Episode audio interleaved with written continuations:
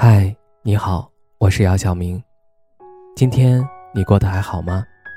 今晚有个故事想分享给你，愿我的声音能够温暖到你。听完故事早点睡，晚安，长夜无梦。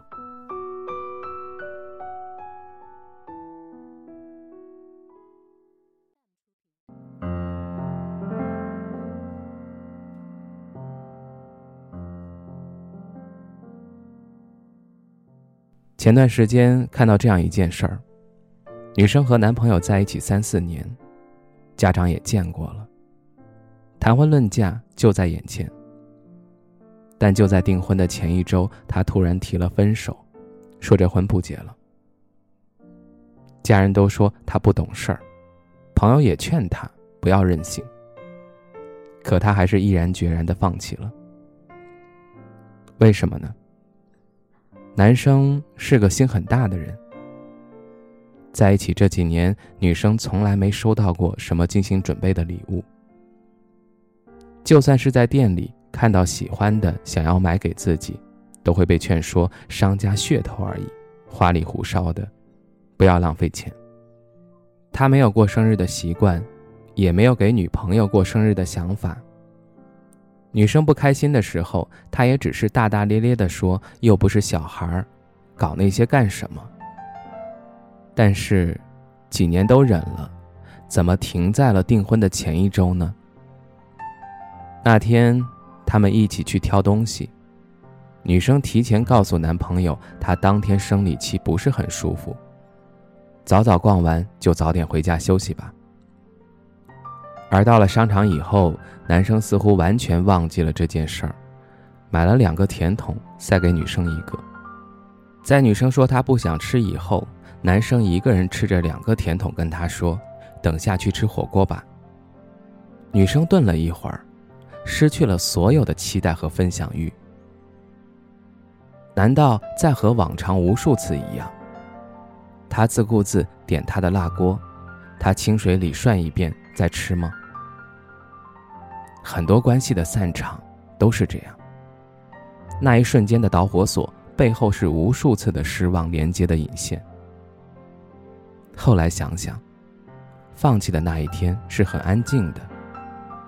大衣裹住自己，隔绝往日吹来的寒风，突然就不想等了。失望攒够了，当然就离开了。看过一段话说。最容易令人感到温暖和惊喜的是陌生人，因为你对他没有期望。反过来，最容易令人感到心寒和悲哀的，恰恰是在你心头上占据着最重要位置的人。我记得有一个女生跟我说，如果早点从旁观者的角度看自己的这一段感情，她一定恨不得早点连拖带拽把自己救出泥潭。可是当局者迷呀。越在乎一个人，抱有越高的期望值，就越容易感受到透心凉的失望。更怕的是，你以为对方会在习惯中慢慢升温，会对你越来越好，现实却是两个人越熟悉，优点日渐减少，缺点却与日俱增。一次他没问，你没说；一次睡前没解决的争执。一次你遇到了很开心的或很不好的事儿，却完全没有想到要和他分享，关系就走到了尽头。爱和不爱从来都不是突然的，都得要攒到一定程度，才能从量变到质变。失望的质变，就是冷静的清醒。两个人在一起不快乐的话，那不如一个人好好过吧。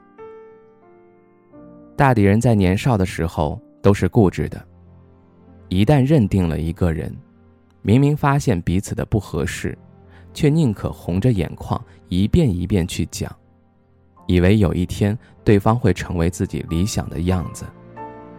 南墙撞疼了，也就明白了，没有谁能改变另一个人，所有的改变都只可能是当事人主动的。情爱。是这世上最勉强不得的东西，但凡勉强将就就隐忍下来的感情，都不易长久。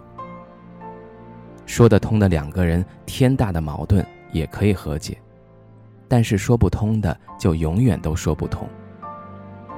人只有在感到被爱的时候，才会看到幸福和玫瑰。而爱情，它更像是一道加减乘除混合运算题。不管你是什么，如果对方为零，一个乘法，答案就是零。所以，感受不到爱意的时候，及时止损，早点抽身。有些人明知不合适，却依然不敢放弃一个人，舍弃一段感情。也可能是因为离开的成本和代价太高了。毕竟那是在意了那么久的人。毕竟在这个快节奏时代里，我们都不愿意再重新去认识一个人。可是啊，宁可独身，宁可晚婚，也不要将就。不要以为委屈能求全。挥别错的，才有可能和对的相逢。你来这人间一趟。赏花晒太阳，听风看月光，可不只是要在爱情里打转，在患得患失里丢掉自己。